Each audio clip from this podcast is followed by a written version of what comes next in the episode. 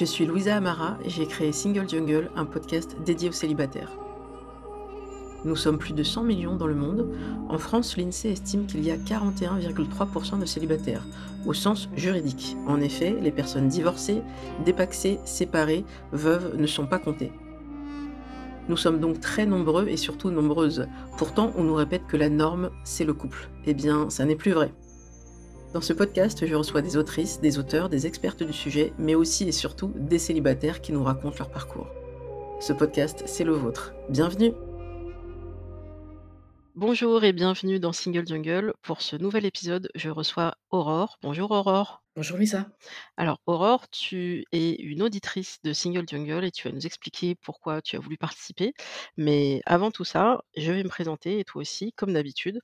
Donc je me situe, je suis Louisa Amara, j'ai 42 ans, je suis une femme hétéro, cis, je suis euh, racisée, d'origine algérienne par mes deux parents, kabyle par mon père.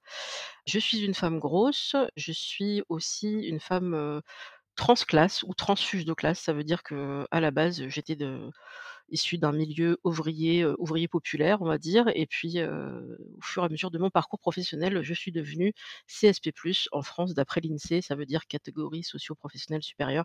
Ça veut dire que je suis cadre, que je paye des impôts, que je suis très fière de participer à la collectivité et voilà, c'est déjà pas mal au niveau de la situation. Tu peux faire autant ou moins, c'est comme tu préfères. D'accord.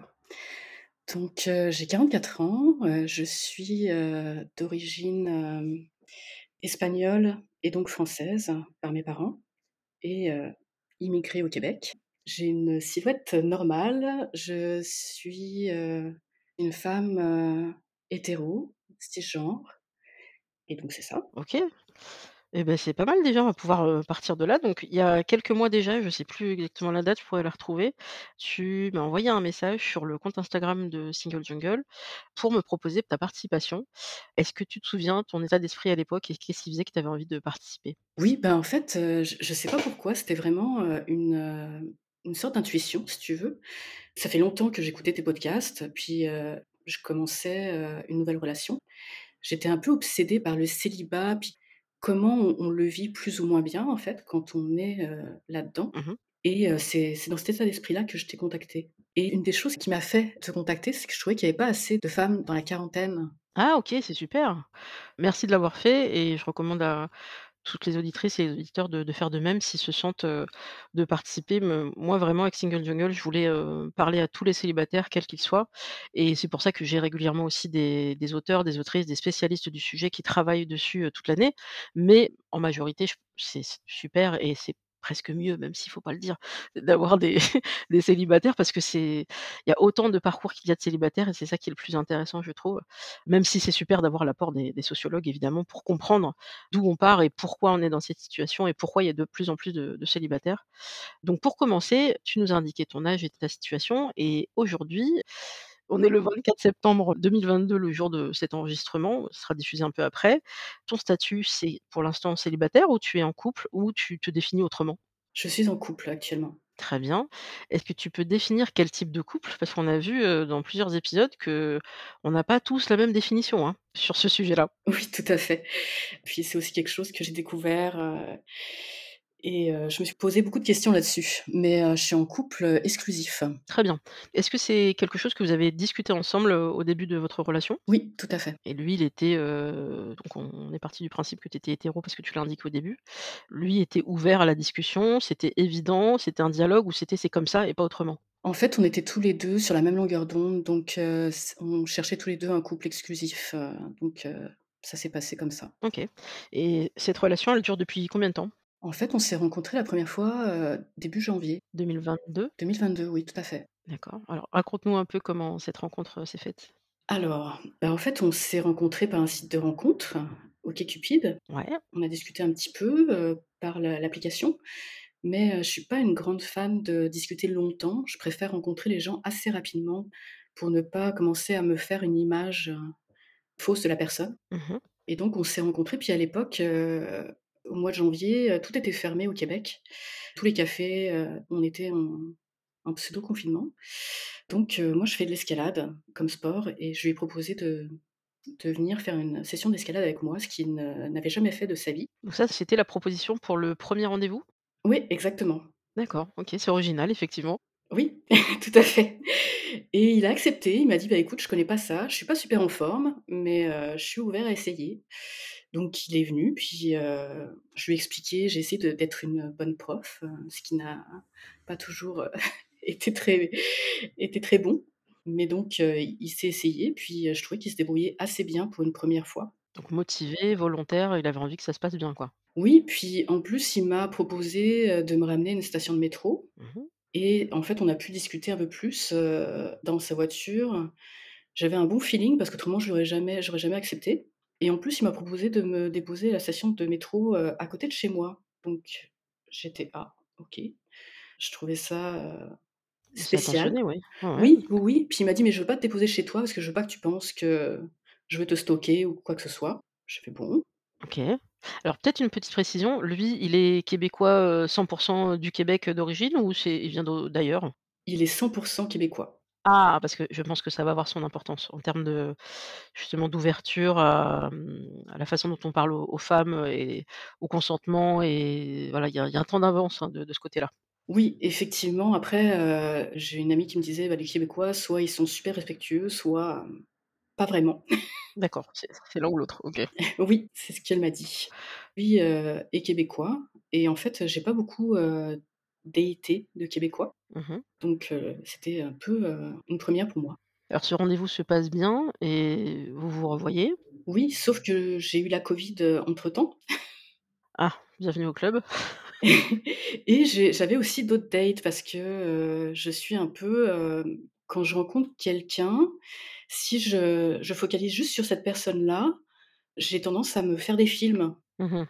OK, l'attachement, tout ça, OK. Oui, c'est ça, donc je préfère en fait, heu, parler à plusieurs personnes, puis après quand je vois que je suis vraiment intéressée à la personne, bah, je décide de de me focaliser sur elle. Donc là, j'avais d'autres dates de prévues. Mmh mh. J'ai rencontré, heu, d'autres personnes, mais heu, clairement, c'était lui qui se démarquait, heu, du lot. Donc tu l'as su, heu, assez rapidement finalement, tu as pas attendu, heu, plus de quelques semaines avant de te concentrer sur lui? Exactement, oui. Mais après, ça se passe bien, vous voyez 2-3-4 fois, je sais pas et à quel moment il y a ce côté, bon, bah, voilà, maintenant on essaye vraiment de se dire qu'on assume cette relation qui commence et on ne voit plus d'autres personnes à côté, on fait plus d'autres dates? Comment tu lances cette, conversation? Si c'est toi qui le fais? En fait, c'est une, quelque chose qui se fait au Québec, de parler de l'exclusivité, donc c'est vraiment, quelque chose qui se fait dans le dans le couple Mmh mh. et puis au Québec, je sais pas si tu le sais, mais c'est assez ouvert, donc en fait, tant qu'on n'a pas eu la discussion sur l'exclusivité, on peut voir d'autres personnes. Ouais, ouais, c'est un espèce de truc par défaut, c'est un peu, je pense inspiré aussi de ce qui se passe aux États-Unis où alors les 2 se sont les 2 cultures se sont mélangées, mais il y a la fameuse, la conversation qu'il faut avoir avant de d'avancer. Mais sinon, tant que la conversation n'a pas eu lieu, bah, par défaut, les personnes sont libres, de faire ce qu'elles veulent, quoi. Exactement. Puis moi, je suis un peu, j'ai un grand besoin de transparence. Mmh mh. Je pense qu'en fait, à partir du moment où on s'est embrassé, pour moi, c'était assez clair que j'étais pas intéressée à d'autres personnes, que c'était vraiment lui qui m'intéressait. Puis on a continué à se voir après, quelques fois, puis après on a eu cette conversation-là. Donc moi, c'est c'est quelque chose qui, dans ma personnalité, je pense, j'ai besoin de mettre les choses assez claires, assez rapidement, parce qu'autrement je suis je suis mal à l'aise, tout simplement. D'accord. Est-ce qu'il y a, ce truc, aux États-Unis, mais aussi au là, au Québec où tu es, qui peut un peu parfois s'inspirer de la France, parfois de des États-Unis et parfois c'est 100% québécois comme culture? Le fameux moment où on se dit qu'on a envie de de l'autre, en fait, on a envie de faire l'amour tout simplement, la le désir monte, mais on se dit: «C'est pas le bon moment parce qu'il faut attendre le troisième date, le quatrième date, le cinquième, le dixième. Ça, c'est très variable. Est-ce que ça, c'est quelque chose que tu avais en tête ou tu t'es dit: «Ça se fera naturellement et basta»? Moi, je me suis dit que ça se ferait naturellement, puis je suis pas très, heu, ces histoires de de numéros de date où il faut passer des étapes, heu, c'est vraiment pas trop mon mon truc. Donc non, c'était vraiment, ça va se faire naturellement, ça va se faire quand ça doit se faire. Puis, finalement, on s'est embrassés à notre troisième date.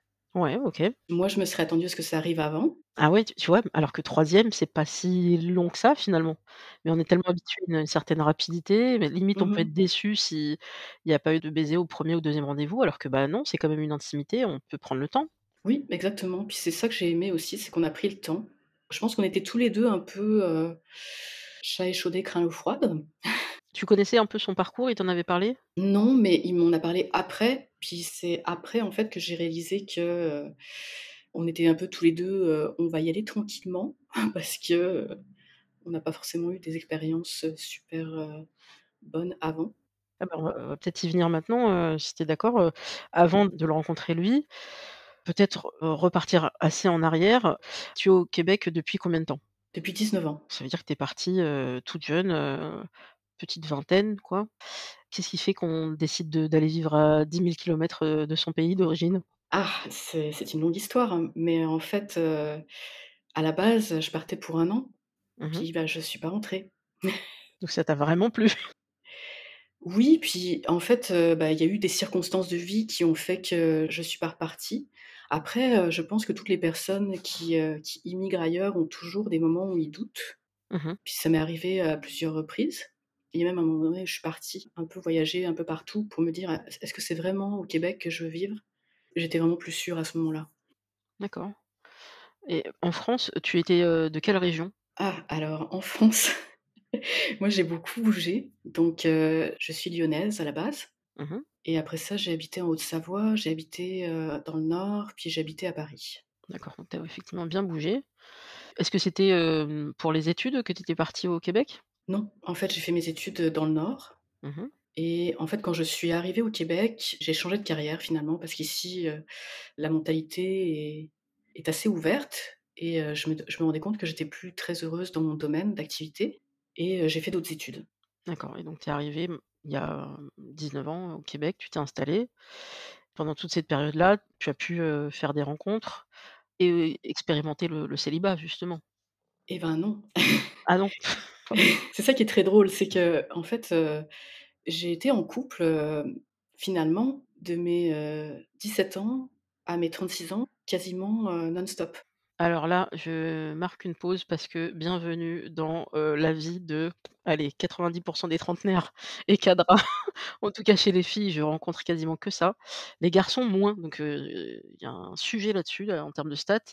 La plupart des femmes que je croise et qui sont célibataires sont des femmes qui sortent d'une relation longue, voire très longue ou plusieurs relations longues et il y a toujours ce côté, bah, après avoir vécu, quasiment la moitié d'une vie, hein, d'une vie d'adulte, hein, avec quelqu'un, on a grandi avec cette personne, on a évolué, on a mûri, on a fait des projets, des projets personnels, des projets professionnels, familiaux et cetera et bah, quand, la séparation a lieu et ben, on a l'impression qu'il faut réapprendre à marcher, réapprendre à vivre, même un célibat qu'on n'a quasiment pas connu auparavant et c'est un bouleversement. C'est aussi une aventure, mais c'est parfois très déstabilisant. Oui, effectivement, moi j'ai eu un un gros syndrome de la page blanche, heu, je peux pas le nommer autrement.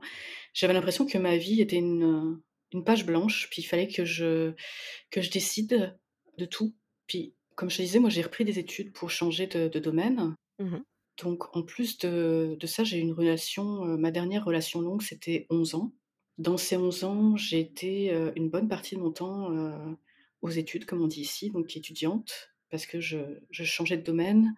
Maintenant, je suis profession libérale Ouais et donc ça m'a pris, heu, 9 ans d'études. et beh, c'est bien, c'est un parcours intéressant.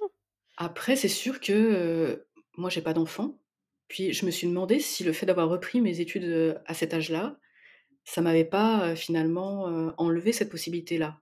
Parce que bon, j'ai cette ambiguïté-là, à mon âge, de me dire: «Bon, j'ai pas eu d'enfant, je suis pas à l'âge où c'est super bon d'en avoir». Ouais. J'arrive pas encore à savoir si je suis tellement conditionnée par la société que je regrette de pas en avoir Mmh mh. ou si c'est juste correct de pas en avoir.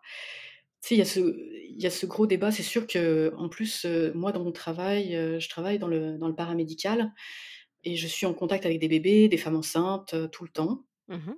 et donc quand je me suis séparée, je voyais une femme enceinte, puis j'étais, énervée, si tu veux, ou frustrée. À ce moment-là, je le prenais vraiment mal, de me dire: «Bon, bah, je sais pas ce qui va se passer à ce niveau-là. Est-ce que j'aurai des enfants un jour ou pas?» Cette question-là, même encore aujourd'hui, elle est pas encore résolue. Alors que là, tu es en couple maintenant depuis plusieurs mois, si c'est depuis, janvier, heu, 2022. Est-ce que la question, elle s'est posée, est-ce que vous en avez discuté ensemble avec, ton compagnon? Alors oui, c'est assez drôle parce que lui, en fait, il en veut pas. D'accord. Lui, c'est très clair? Il y a pas de: «Je vais y réfléchir», C'est assez clair, ouais. Et précédemment, quand il était dans ses autres relations, il était tout aussi clair ou il a eu des changements d'avis? Maintenant, il m'a dit qu'il était un tout petit peu moins fermé à l'idée. Donc avant, il était encore plus fermé. Est-ce que vous avez le le même âge ou la même tranche d'âge? On a la même tranche d'âge, il a il a 2 ans de moins que moi à peu près. D'accord, donc là, on a affaire, sans généraliser bien sûr, il y a une partie des hommes aussi qui, alors soit ça peut être des convictions, écologiques, à savoir, voilà, cette planète, ne va pas très, très bien et on va un peu droit dans le mur, donc pourquoi emmener, amener un enfant supplémentaire, sur cette terre? Et puis en plus, je vous remettrai le lien de l'infographie de l'AFP. Il y a plein de gestes écologiques qu'on peut faire chacun à notre niveau. Bien sûr, le plus important, ce serait que les usines, soient plus respectueuses, que les gouvernements agissent, mais à notre niveau d'être humain, le truc le plus écologique qu'on peut faire, c'est de ne pas faire d'enfants. Ça, c'est sûr, c'est officiel. Donc il y en a qui ont ce ce choix-là éthique et d'autres aussi où c'est voilà, ils se voient pas du tout parents. Pourquoi pas, bien sûr, avoir un lien avec, les enfants, autour d'eux, que ce soit les enfants, neveux, nièces, filleuls, heu, et cetera. Mais eux ne se voient pas du tout, devenir parents. Donc ça, mais c'est vrai que c'est quelque chose qu'on voit beaucoup plus, mais de tout temps, hein. Chez les hommes, il y a cette peur de l'engagement parce qu'il y a ça aussi. L'enfant, c'est un lien à vie. On ne peut pas le défaire ce lien. Après on peut ne pas s'en occuper, hein. Je vous remettrai les chiffres des malheureusement des pensions alimentaires qui sont jamais payées ou très en retard ou que partiellement et du nombre de familles monoparentales qui sont, bah, essentiellement des femmes seules avec enfants. Ces enfants ne sont pas, arrivés par, l'opération du Saint-Esprit, hein. Ils ont tous, eu, un papa, pour la plupart qui était au courant qu'il deviendrait papa. C'est pas que des enfants dans le dos, hein. Voilà, il y a cette fuite cette fuite en avant qui existe, chez beaucoup d'hommes. Mais après, ça peut être conscientisé. Enfin, mmh, là, je vais te laisser la parole, mais, si lui t'a bien expliqué assez rapidement, parce que le problème, c'est quand ils le disent très tardivement dans la relation, ce qui pose problème, mais là, il te l'a dit, rapidement dans la relation? Oui, oui, il me l'a dit, je pense que c'était genre la troisième date où, il me l'a dit donc, on a eu une discussion, assez ouverte sur, la sexualité dans le couple, puis, ce qu'on attendait aussi, nos attentes par rapport au couple. Puis moi, je lui ai dit: «Écoute, c'est sûr que les enfants, c'est quelque chose auquel je pense, Mmh mh. mais je suis aussi réaliste par rapport à mon âge Ouais. et je sais pas en fait si je suis capable de tomber enceinte». Puis c'est pour moi, c'est un projet à 2. Oui, tu l'envisages pas seul. Je l'envisage pas seule, j'envisage pas de de le forcer Mmh mh. à faire quelque chose qu'il ne veut pas. Pour moi, s'il en veut pas, c'est comme ça, puis je moi, je suis un peu en train de me dire aussi, il commence à être tard. D'accord. Est-ce que tu as déjà pensé, à faire le fameux test, gynéco? Alors je sais pas s'ils le proposent au Québec, mais en France on l'a. Il est pas remboursé par la sécurité sociale, faut pas déconner. C'est le test de la réserve ovarienne. Moi, je pense toujours à la réserve du Serengeti quand j'entends ça. Je me dis: «Ça n'a rien à voir». Mais effectivement, c'est pour, heu, ça nous dit pas exactement c'est possible, c'est pas possible. D'ailleurs, c'est fou qu'en 2022, on ait toujours pas de test, heu, efficace de stérilité, à part quand c'est vraiment très avancé où là, on peut le savoir en faisant des tests. Mais là, la réserve ovarienne, heu, moi je l'ai fait quand j'ai eu, mes 40 ans pour, l'année 2020, la la belle année de de covid. Je me suis dit: «Bon, autant savoir» parce que j'étais un peu dans la même réflexion que toi, sauf que j'étais pas en couple. Mais je me disais: «Est-ce que je peux me projeter? Est-ce que ce sont mes dernières années? Est-ce que ça se trouve, c'est déjà fini en fait?» et je le savais pas. Et en fait, donc j'ai demandé ce test qui coûtait, heu, 50 € à l'époque, non remboursé par la mutuelle non plus. Donc c'est un investissement, hein, c'est pas pour tout le monde. Et donc, ma gynéco m'a dit, «Bah écoutez, heu, c'est pas foufou, mais vous avez, le nombre d'ovules qui correspondent à une femme de votre âge». Je suis bien avancée là. C'est-à-dire? C'est-à-dire qu'il y en a assez, il y en a pas assez. Il y en a alors ils appellent ça la réserve ovarienne faible, donc j'avais mis ça sur, sur Instagram à l'époque et j'ai eu plein de messages de copines que j'embrasse qui m'ont dit: «Mais moi aussi j'avais réserve ovarienne faible et en entre temps, bah, du coup j'ai fait 3 gosses». Donc c'est possible. Oui, la gynéco n'a pas dit que c'était pas possible. Elle a dit que ce serait possible, mais potentiellement avec une thérapie hormonale pour favoriser le terrain et encore, ça dépend sur qui tu tombes, parce que des fois la, mmh, la complémentarité avec le partenaire n'est pas toujours évidente. Des fois, il peut y avoir des nageurs, heu, enfin des spermatozoïdes qui sont peut-être moins mobiles que d'autres. Voilà, je là je vous renverrai à l'épisode avec, heu, Monica et Chandler qui font des tests et en fait, ils se rendent compte que c'est tous les 2 qui sont challenged, heu, de ce côté-là et donc c'est pour ça qu'ils vont vers, l'adoption. Mais là, de ton côté Ce test-là, est-ce que tu l'as envisagé ou tu te dis, «Non, ça sert à rien parce que si j'ai l'information, qu'est-ce que j'en fais?» C'est un peu ça, je pense, puis, j'ai eu, plusieurs, femmes dans mon entourage qui ont eu, vraiment, des histoires, avec leur fertilité assez traumatiques et c'est auss c'est quelque chose que j'ai pas trop envie, en fait, de de vivre. Puis j'ai quelqu'un dans mon entourage qui a été en fertilité et qui me disait: «Mais à 42 ans, c'est fini, en fait. Tu peux plus, heu, avoir d'insémination, tu peux plus avoir de FIV». Mmh mh. Donc je me disais: «Bon, ben, en fait, heu, si ça arrive, c'est plus que naturellement ou alors une insémination, heu, artisanale». Ah oui, que tu fais à la maison, quoi. Tu te débrouilles un peu, heu, OK. Oui, oui, ça marche aussi. Donc je me disais: «Bon, bah, il me reste plus tant d'options que ça, donc bah, finalement, pourquoi regarder?» je me suis «Je je regarderai au moment où je serai rendue là, si ça arrive», tout simplement. Mais là, comme la discussion, hem, a quand même été entamée avec ton compagnon et lui, te disait qu'il était, heu, fermé, heu, vraiment beaucoup plus durement à l'époque et que maintenant il l'est un peu moins. Est-ce que tu as l'impression qu'il y a une ouverture pour que pas le faire changer d'avis, mais le faire réfléchir? Parce que là, vous arrivez, bah, toi en tout cas, à une période où va falloir se décider, clairement et surtout, enfin, le but c'est de ne pas avoir de regrets, donc au moins de se dire: «Bah, voilà, est-ce qu'on arrive à se projeter, ou est-ce que, bah, c'est pas pour nous, quoi?» Bah, je pense que je suis un petit peu rendue là, dans mes discussions avec lui, Mmh mh. donc ça va être la prochaine étape, je pense. C'est sûr que, à date, notre relation, elle se passe, très bien, puis on a une bonne communication, donc ça, c'est vraiment appréciable. On peut parler vraiment des sujets, des sujets qui fâchent, facilement. Ça, c'est bien. On va en discuter, puis on va voir, mais c'est quelque chose qui est délicat parce que, pour moi, c'est pas à moi de le convaincre, en fait. Dans ma façon de vivre les choses par rapport à la maternité, ce serait un désir que lui aurait. Donc c'est peut-être aussi quelque chose que moi j'ai à déconstruire par rapport à ça.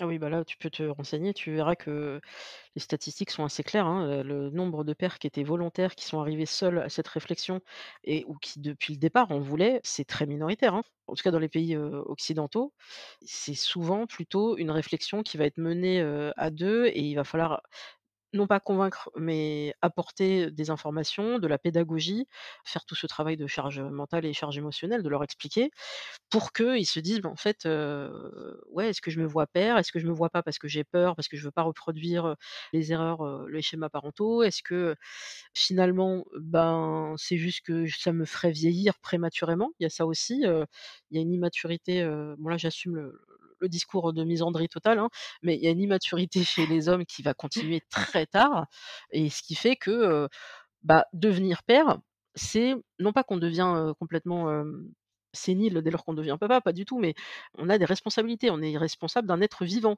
C'est tellement lourd, tellement important, puis dans leur statut d'homme, dans leur masculinité, il y en a, ils se disent mais d'ailleurs il y avait un super, truc là, je pense à Bo Burnham, qui avait, fait, Inside, son spectacle qu'il avait fait, quand il était en confinement. Et il disait, il y a une chanson où il dit, «À mon âge, mon grand-père, il était en train de se battre au Vietnam et puis, bah, moi je suis juste en train d'avoir 30 ans et je me sens encore un bébé, quoi». Et bah, c'est ça, c'est cette crise, entre guillemets «de la masculinité», ils ont plus vraiment de repères. Ils avaient l'impression que pour devenir un homme, fallait partir à la guerre ou fallait, passer par des rites de passage. Bah, là, devenir un homme dans le sens, prendre des responsabilités, ça peut passer par plein de plein d'étapes. Ça peut être, aussi faire partie d'une association, donner du temps aux autres, être dans le soin aux autres, même si c'est pas très masculin. Bon, ben, masculin dans le sens où il y a plus de femmes qui sont dans le dans mais c'est vrai que là, devenir papa, vraiment, heu, tu pourras, heu, te renseigner, mais je mettrai des éléments là-dessus. Ça n'est pas un désir profond, automatique, naturel et spontané pour la plupart des hommes. Alors que chez les femmes, c'est quelque chose qu'on nous met dans la tête tellement tôt, et tu en parlais tout à l'heure, que du coup, on sait même pas si c'est notre désir à nous ou si on nous l'a mis dans la tête et qu'il y a la pression so sociale qui fait que, qu'on se dit qu'en fait on est dans la matrice et qu'on n'est pas encore sorti de ce truc et que: «Non mais attends 2 secondes, est-ce que vraiment j'en ai envie? Ou est-ce que j'ai peur de regretter de ne pas en faire?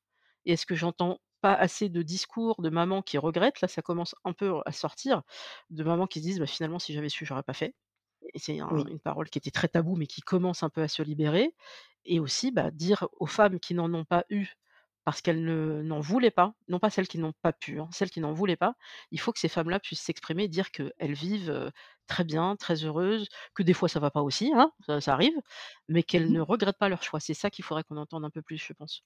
Oui, oui, oui, puis, je je trouve qu'il y a vraiment ce côté-là, puis comme je disais, moi, je dans mon travail, je suis très confrontée aux femmes enceintes, puis le nombre de fois que je me suis fait demander: «Est-ce que vous avez des enfants?» Mmh mh. et à chaque fois, je réponds: «Non», puis je me sentais limite pas légitime dans mon travail, en contact avec des enfants, avec des femmes enceintes, alors qu'en fait, ça n'a rien à voir. Mmh mh. Je peux être compétente dans mon travail Bah oui. et ne pas avoir d'enfants, c'est 2 choses différentes.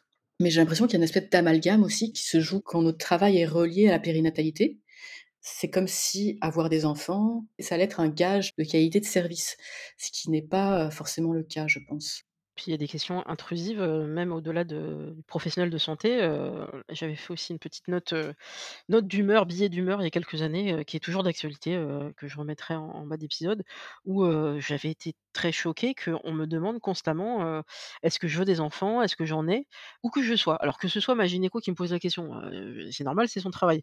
Mais des collègues, quand je commençais un nouveau travail, on me demandait tout de suite, «Est-ce que tu en as? Est-ce que tu en veux?» c'est juste c'est mon 1er jour, peut-être je vais m'installer quand même déjà et puis je me dis: «Mais qu'est-ce qui les autorise à me poser cette question?» Évidemment, ils posaient pas la question aux Mmh mh. collègues qui dont c'était le 1er jour aussi, hein, mes collègues masculins, ça y est, d'accord et puis ça m'est arrivé aussi dans le train, une femme que je connaissais ni d'Ève ni d'Adam, qui, mmh, s'installait à côté de moi avec sa petite fille. Elle me dit: «Ah bah, peut-être qu'elle jouera un peu sur vos genoux, j'ai pas pu avoir de place, heu, ah bah là, vous avez un bon contact, vous avez des enfants?» «Non, mais heu, juste on se connaît pas madame en fait, hein, donc on va juste voyager ensemble pendant quelques heures. Vous vous rendez compte à quel point votre question est intrusive? Si ça se trouve, heu, j'aimerais en avoir mais je ne peux pas. Si ça se trouve, j'en ai perdu un. Si ça se trouve, je viens de faire une fausse couche». Enfin, vous vous rendez compte? C'est très intrusif comme question. Bah, je vous invite à pas la poser à des inconnus, hem, à moins que le sujet soit abordé par la personne en question. Mmh mh. Oui, puis je pense que c'est aussi un gros tabou, heu, le le deuil, périnatal, c'est quelque chose dont on parle pas assez. Des femmes qui ont fait des fausses couches, qui se font complètement ignorer. C'est assez fréquent ou de se faire dire qu'elles en auront d'autres. Ce genre de de commentaire qui peut être très violent, en fait. Oui, de minimiser la la douleur et puis au point que j'ai vu des commentaires mais affreux, heu, sur des posts Instagram de notamment de personnes, heu, qui étaient un peu connues, qui étaient très fières d'annoncer leur grossesse alors que, bah, ça ne faisait que, heu, quelques semaines ou 1 mois. On lui disait: «Mais c'est beaucoup trop tôt, heu, tu as pas le droit d'en parler avant» et dit: «Mais moi, pour moi, cet enfant, il existe maintenant Mmh mh. et j'ai envie d'en parler et je je souhaite bien sûr que cet enfant aille bien, mais pourquoi j'aurais pas le droit d'en parler? Pourquoi ce serait une chape de plomb jusqu'aux 3 mois ou 4 mois de de grossesse?» et c'est ça, c'est une injonction ça aussi. Oui, tout à fait, exactement. Donc là, on a beaucoup parlé, grossesse, bébé, enfant, mais c'est tout à fait normal parce et c'est je trouve ça un peu, pas triste, mais on justement, on en avait parlé, dans différents épisodes, cette pression qui est mise assez rapidement dans une, relation nouvelle. Parce que là, ça fait quelques mois, là, 9 mois si je compte bien depuis janvier Oui. et du coup, on en avait parlé à Johanna qui, dans l'épisode où elle faisait un elle a fait un enfant toute seule. Elle se disait: «Mais voilà, moi j'ai envie d'un enfant, c'est très clair dans ma tête. Je suis célibataire, je rencontre quelqu'un, qu'est-ce que je fais? J'attends combien de temps avant de lui dire que j'ai ce désir d'enfant qui est très profond et qui est déjà bien avancé, dans ma tête?» et je sais pas combien de temps il faut attendre, en fait, c'est jamais entendable. Ils sont jamais prêts, mais par contre, je trouve que c'est très honnête. Elle, disait: «Moi, j'en parle tout de suite, comme ça, si ça effraie l'autre, s'il se dit: "Non, non, mais moi, je suis pas du tout dans cet état d'esprit, c'est beaucoup trop tôt", bah, on s'arrête là» et du coup, elle a fait le choix de faire cet enfant seule. Maintenant, heu, cet enfant a 2 ans à peu près, elle est en bonne santé, heu, on l'entend bien dans l'épi dans l'épisode, elle est très en forme et Johanna est heureuse et elle ne mettra plus la pression sur qui que ce soit pour faire un enfant et donc elle est ouverte éventuellement aux aux rencontres, mais voilà, il y aura plus de pression sur une nouvelle relation parce que le le sujet est réglé, heu et bah, ç ça, c'est quelque chose que j'entends, mais j'entends aussi très bien ce que tu disais tout à l'heure et je suis dans le même cas. Je trouve très courageux ce qu'elle a fait, mais au-delà du courage, je pense que pour elle, c'était viscéral, mais moi, jamais je ne me verrais faire toutes ces épreuves-là seule. Pour moi, c'est un enfant, je l'imagine dans un projet de couple parce que c'est c'est une telle responsabilité, c'est tellement d'énergie que je trouve qu'on n'est pas trop de 2 pour, heu, s'en occuper. Effectivement. Puis, d'un autre côté, si je peux rebondir sur le sur le côté de: «Est-ce que je mets la pression à quelqu'un d'autre?» Mmh mh. moi, j'ai eu l'impression des fois, dans des interactions avec des hommes, d'avoir une entrevue: «Est-ce que ça va faire une bonne mère?» Ah oui, d'accord. J'avais l'impression d'être en en entretien de d'embauche, en fait. Est-ce que tu penses que ça passait par des questions, des formulations spécifiques? Oui, des questions, heu, genre, au qui tournaient autour des valeurs, heu, qui, tournaient autour des comportements, j'étais: «Mais c'est quoi ça, en fait?» puis c'était pas quelqu'un que j'avais rencontré dans une, optique de date. C'était vraiment, un ami d'un ami qui s'est avéré être célibataire en même temps que moi et puis donc, comme on était célibataires tous les 2, il y avait une pensée un petit peu, magique de: «Ah ben, tu es célibataire, je suis célibataire, heu, let's go!» Ah mais oui, ça existe encore ce truc alors de si on est célibataire au même moment et qu'on arrive, heu, à une date, heu, à un âge spécifique et ben et si on devenait des coparents finalement plus qu'un couple? Non, bah, lui, en fait, c'était plus vérifier que je fitais ses critères, Mais toi, est-ce que c'est, mmh, suite à toutes ces questions, est-ce que tu t'es dit: «Tiens et pourquoi pas?» non, en fait, moi, je je me voyais vraiment pas avoir un enfant avec lui. D'accord. On était tous les 2 heu, très, très différents en termes de sur le papier, ça pouvait, correspondre, mais viscéralement, ça ça marchait pas. Après quand on le sent pas, on le sent pas, mais comment tu lui annonces alors à lui? C'est: «Merci mais non merci, mais restons amis»? Écoute, j'ai eu des interactions très, très bizarres avec cet homme-là. Un jour, on était, à une soirée d'anniversaire d'un ami commun et puis, je lui ai dit: «Bon, bah, moi, je vais partir parce que je vais prendre le dernier métro» et heu, il me dit: «Ah mais non, mais reste, je te ramène». OK, bah, c'est gentil, heu, il me ramène et puis, heu, le lendemain, il me dit: «Ah mais, heu, pourquoi on n'a pas baisé?» Ah oui, d'accord. J'étais: «Ah oui, donc en fait, heu, un service, heu, appelle un autre service, c'est ça? C'est c'est quoi que tu veux? C'est de la prostitution?» J'étais un peu choquée j'ai eu des interactions comme ça qui m'ont perturbée en fait, heu, en tant que célibataire, heu, j'étais: «Mais c'est ça en fait, heu, c'est ça à quoi je dois m'attendre en tant que célibataire, heu, femme, heu?» Oui, tu dois être disponible quoi, heu, sexuellement et assez ouverte, heu. Est-ce qu'il y a cette image-là, hem, des Françaises qui seraient plus ouvertes à la sexualité que les Québécoises ou inversement? J'ai cru comprendre que les les Françaises avaient une image ici, heu, d'assez ouverte sexuellement et pour avoir parlé de ça avec des Français qui sont ici, Mmh ils me disent: «Mais c'est n'importe quoi, les Québécoises sont beaucoup plus ouvertes que les Françaises». D'accord. Là, ça me fait penser à un sketch de Yacine Bellous qui, heu, bah, débarquait au Québec, heu, pour faire, heu, ses sketchs en tant qu'humoriste et il avait découvert effectivement, heu, une grande, grande ouverture de des Québécoises qui étaient très expressives dans leurs désirs, leurs souhaits, très à l'aise avec leur corps. La fille m'a dit tape d'un fond, tape d'un fond. J'étais français, innocent, romantique. Moi, je faisais des ouh, ah, ouh, ah, tape d'un fond. Il y a un marquage au sol, tape d'un fond. Alors Yacine Bellous, c'est quelqu'un qui a une image, de garçon, heu, adorable, très mignon, très doux, mais c'est pas un petit garçon, il a une sexualité aussi, hein, c'est un adulte. Mais c'est vrai que, heu, il a découvert ça et il s'est dit: «Ah ouais». Parce qu'il y avait cette liberté tellement forte et de dire dire ce dont on a envie au moment où on en a envie. Bah, peut-être qu'à l'époque, en tout cas de de ce sketch qui a maintenant quasiment 10 ans, c'est quelque chose qu'il avait pas forcément vu de cette manière-là en France. Même si on a aussi en France, de beaux spécimens, très, très ouverts, hein, très très clairs et très précis, mais tout ça, c'est des idées reçues, en fait, c'est sans doute quelques clichés, hein. Bah, en fait, pour moi, les femmes sont beaucoup plus entreprenantes, en fait, que les hommes ici, au Québec. Oui. Dans les bars, moi, ce que j'ai vécu, il y a des hommes qui, si tu les intéresses, je pense qu'ils te regardent, qui te font comprendre Mmh qu'ils sont intéressés par le regard Ouais. et en fait, c'est toi qui vas aller, les voir. Eux, ils vont pas venir te proposer un verre? Non, c'est rare. D'accord. Ouais, ça, c'est quelque chose que j'avais déjà entendu, dans différents podcasts avec, même certaines Françaises qui étaient très, très déçues de Oui. de voir que, bah, cette façon d'a d'agir qui est peut-être très très française ou italienne ou plutôt les pays latins, heu, bah, alors pourquoi j'ai fait des regards, je lui ai fait je lui ai souri, j'ai été extrêmement claire, il est pas venu me proposer un verre. Ah bah, non, c'est c'est à toi d'y aller. Ah oui, mais j'ai pas l'habitude de faire le premier pas. Donc c'est un changement de culture aussi, il faut s'adapter, hein. Exactement, c'est un gros changement de culture. Puis moi, en fait, quand je suis arrivée au Québec, il y a 19 ans, je me suis mis en couple avec un Français. Je suis restée 11 ans avec lui. J'ai pas découvert finalement comment ça se passait ici. C'est à 36 ans que je me suis je suis arrivée, heu, en tant que célibataire, puis j'ai découvert ce que c'était que dater ici et j'étais: «Mais je comprends rien en fait. Je comprends absolument pas comment ça se passe». J'étais complètement perdue. Et puis là, avec, heu, MeToo, il y a aussi eu cette, toute cette vague-là beaucoup plus, clairs sur le le consentement et il y en a même, hem, alors le problème c'est qu'il y a des coachs masculinistes qui estiment qu'on peut plus rien faire, on peut plus draguer gna gna gna. C'est pas vrai, juste effectivement, il y a juste à à s'assurer du du consentement de la personne et et de et de ne pas draguer dans la rue et ça je je crois que j'avais vu des témoignages là-dessus, heu, au Québec, on n'aura pas le harcèlement de rue qu'on peut connaître à Paris, à Lyon ou à Bruxelles. Ah non, ça me fait rire parce que dans le métro ici, il y a des pubs contre le harcèlement de rue OK. et je me disais: «Mais où est-ce que ça arrive?» C'est de la prévention, peut-être que c'est pour les touristes?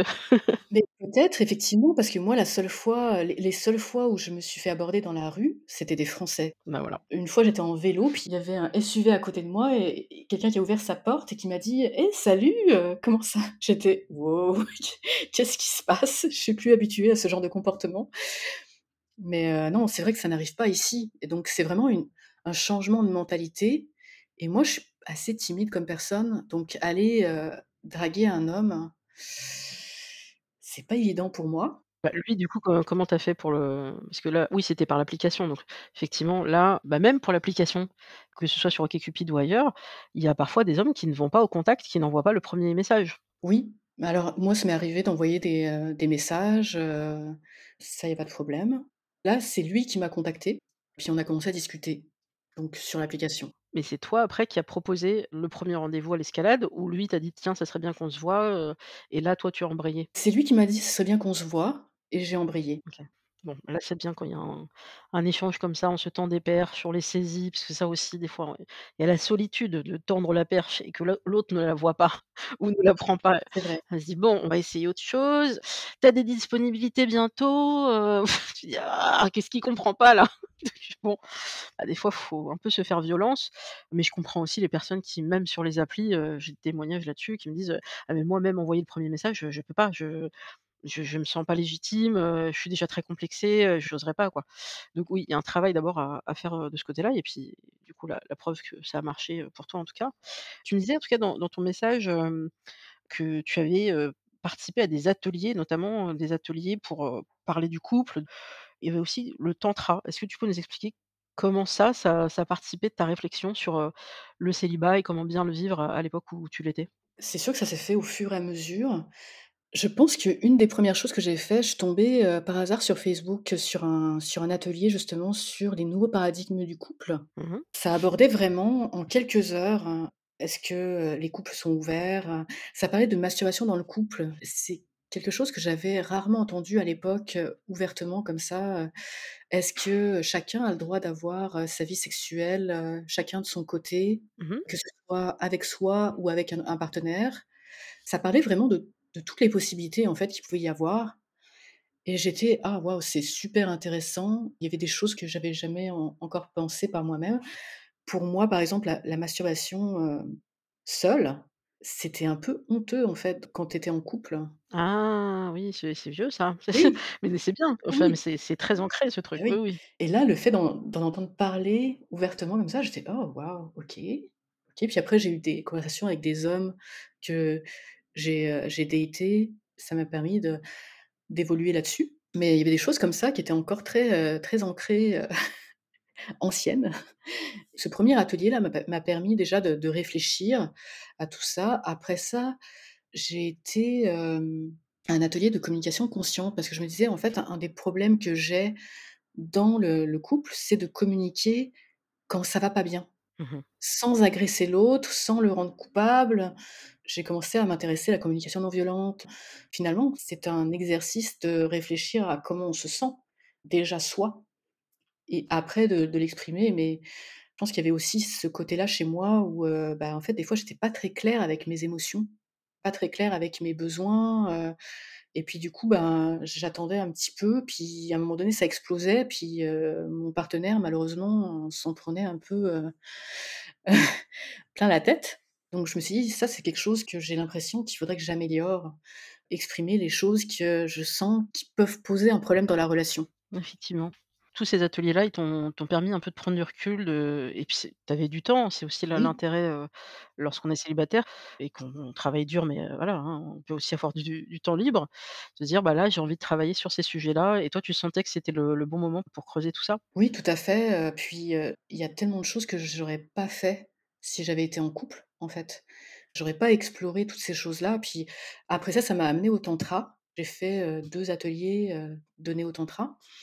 Puis donc là, c'était vraiment en fait de travailler par rapport à comment on se sent, comment on se sent par rapport à l'autre, comment on interagit avec l'autre. J'avais un peu encore, cette image du tantra où ça va finir en orgie, dans la pièce. Oui, oui. Donc c'était vraiment des expérimentations avec, différentes personnes. Ça pouvait être, juste, de se regarder dans les yeux. Ça peut être simple comme ça, mais c'était vraiment des expérimentations avec une personne de sexe opposé, Mmh dans ce cadre-là. J'ai fait aussi une petite exploration entre femmes. Il y avait par exemple les archétypes, de la Vierge, de la Putain, on le jouait, on faisait des petits jeux de rôle, on faisait des des exercices comme ça en fait pour, un petit peu, remettre en perspective, bah, en fait, quand est-ce que je me je me sens, comme, finalement, la Vierge, donc la bonne élève, celle qui veut tout bien faire? Est-ce que je suis comme ça en relation? Est-ce que, je veux tellement plaire à l'autre que finalement je m'oublie? Et ça, c'était mon cas, en fait. J'avais décidé dans ma dernière relation longue que finalement, c'était l'homme de ma vie. Mmh Mais donc, si c'est l'homme de ma vie, je dois tout faire pour cette relation-là. J'ai tellement fait de choses que je me suis oubliée. Donc là, c'est aussi de remettre ça en perspective et de se dire: «Comment est-ce que je peux être moi et en relation, en fait, sans m'oublier mais que finalement on s'apporte l'un l'autre des choses, mais on finalement on se on s'inhibe pas».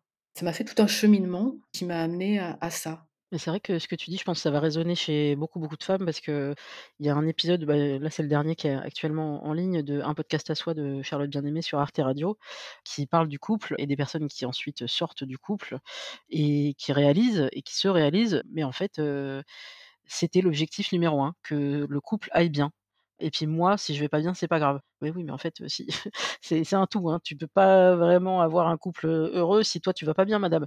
Et ben, oui, c'est un truc, heu mais pareil, ça, on nous l'a tellement mis dans la tête très vite qu'on est responsable de ça, de la bonne santé, du foyer, de du cocon, de prendre sur nous, pas pour rien d'ailleurs que j'ai découvert que les mots de dos, c'est pas pour rien qu'on dit, en avoir plein le dos ou «Allez vide ton sac». Moi je suis très, dans les mots en ce moment, très, psycho, que oui, que des fois on a des sacs trop pleins et qu'on a trop de choses dans notre dos et qu'on porte tout et que c'est pas possible. À un moment donné, faut faut lâcher du lest, il faut que l'autre soit un partenaire et qu'on soit à 2 à porter les choses et si c'est pas possible, là je reprendrai les mots de Maya Mazorette que j'aime beaucoup. Nous, femmes adultes, on a envie de fréquenter des personnes adultes, on n'est pas pédophiles. Donc si en face, on a des gens qui sont en fait des enfants, parce que c'est pas fini dans leur tête. Ils ont encore beaucoup, beaucoup de travail de maturité, heu, là je m'adresse aux hommes ou aux femmes, hein, mais on n'a pas envie que ce soit un enfant, en fait, à la maison, heu, et qu'il faut le tout lui apprendre. Voilà, bon après, heu, ce constat et c'est bien que tu aies pu le faire et que tu aies pu travailler dessus, mais à quel prix parfois, de santé mentale pour certaines femmes, ça se paye quoi, de se dire: «Mais combien d'années j'ai je suis restée dans ce couple qui n'allait pas forcément bien, qui me rendait pas heureuse», même parfois, au prix de de violences. Tout ça pour ça, tout ce temps et cette énergie investie pour tout arrêter et recommencer avec quelqu'un d'autre et tout recommencer. C'est vraiment c'est le mythe de Sisyphe. Non, bah, non, la proposition qu'on peut faire, c'est sau sauver soi d'abord, parce que c'est la priorité et ensuite, est-ce qu'il y aura une nouvelle histoire? On n'en sait rien, mais rester dans une histoire juste parce qu'on a peur de se retrouver seul, heu, c'est rarement une bonne idée. Non, effectivement, puis c'est aussi quelque chose qui pour moi est super important, c'est, heu, quand je me suis retrouvée célibataire il y a 7 ans, c'était comme si en fait mon cerveau voulait que je me remette en couple. Je fais une dissociation comme ça parce que c'était j'avais l'impression que j'étais tellement habituée à être en couple que c'était beaucoup plus facile pour moi Mmh d'envisager la vie à 2 que toute seule. et oui. Donc j'ai dû vraiment me faire violence pour me dire: «Non, non, non, non, là, ça suffit. Il est temps de se retrouver. Il est temps de de de prendre du temps et de réenvisager, en fait, les les choses, d'une autre façon». Autrement, j'étais vraiment, heu, dans un mode un petit peu, heu, où, heu, je rencontrais un homme, puis je me disais: «Ah bah, est-ce que je peux me mettre en couple avec lui?» J'étais: «Mais oh, oh, calme-toi». Ah ouais, on est programmé quoi, mais là je reprends les statistiques encore, heu, 50 des personnes qui se retrouvent célibataires à la suite d'une rupture ou autre, 50 de ces personnes se remettent en couple dans les 2 ans. Il y a une hâte à ne pas faire le bilan de ce qui s'est passé et en fait 2 ans c'est court, hein, dans une vie, hein. C'est très court. Se dire: «Mais pourquoi foncer comme ça?» bah, parce que c'est ce que je connais, c'est ce qui me rassure, c'est familier, heu, c'est peut-être pas génial, mais au moins, heu, ç ça je sais faire et par contre l'exploration de soi, heu, il y en a qui sont terrifiés par ça. C'est pour ça aussi qu'il y a pas mal de de personnes qui, au-delà de l'aspect financier, qui peut être problématique effectivement, mais aller voir un psy, c'est ouvrir la boîte de Pandore et il y en a, heu, ils sont pas prêts. Ils veulent pas, rentrer dedans. Oui, puis il y a d'aut d'autres façons d'explorer ça aussi. Si on veut pas aller voir un psy, il y a plein de de choses qu'on peut faire pour avancer, en fait. Encore faut-il le vouloir. Oui, ça c'est sûr. C'est la clé. C'est vraiment la clé. Alors aujourd'hui, dans ton parcours, bah, tu es avec cet homme, pour lequel je suppose que tu as des sentiments, Oui. qui sont, je l'espère aussi, partagés. Mmh mh. Aujourd'hui, est-ce que tu as l'impression que tu as fait un parcours qui t'a permis de d'être sereine, de savoir, à peu près où tu en es et ce que tu veux faire? Oui et puis, dans ces 7 ans-là, je suis aussi partie voyager seule, plusieurs fois et ça m'a aussi, permis d'avoir plus de confiance. Donc en fait, je pense que c'est aussi un ensemble parce qu'il y a aussi le côté: «OK, mais si ça marche pas avec mon partenaire actuellement, je sais que je vais avoir des moments de solitude si jamais je me retrouve seule à nouveau, mais je sais que c'est pas insurmontable». Donc il y a aussi le côté de: «Oui, je veux être en couple, mais je veux être en couple dans une relation qui me nourrit en fait, qui me fait du bien». Donc si ça ne marche pas, bah, je sais que je vais pouvoir, heu, être bien aussi toute seule. Donc heu, il y a cette confiance-là aussi qui est là de cette exploration et des différentes choses que j'ai fait, seule, ces dernières années. Bah, c'est super. Est-ce que tu as des références que tu souhaiterais, partager, que ce soit, une lecture qui t'a particulièrement plu ou un podcast ou une série ou un film, une œuvre culturelle en général? Sur le célibat ou les relations amoureuses surtout, il y a un podcast en anglais que j'ai trouvé, vraiment, très, pragmatique en amour, ce qui n'est pas toujours, le cas. Elle s'appelle The Love Drive. D'accord. Pour les, heu, les personnes qui parlent anglais, heu, c'est assez rafraîchissant. Ça casse vraiment les clichés de une relation, ça doit être bien dès le début, ça ne se travaille pas, heu, il y a beaucoup de choses que j'ai trouvées très, très intéressantes, dans ce podcast-là. OK. Eh bien, merci beaucoup Aurore. Bah, ça fait plaisir. Vous pouvez retrouver donc Single Jungle sur toutes les applis de podcast et de balado-diffusion. Coucou aux Québécois et aux Français installés au Québec et à toutes les autres nationalités au Québec et aussi à toute la francophonie bien sûr.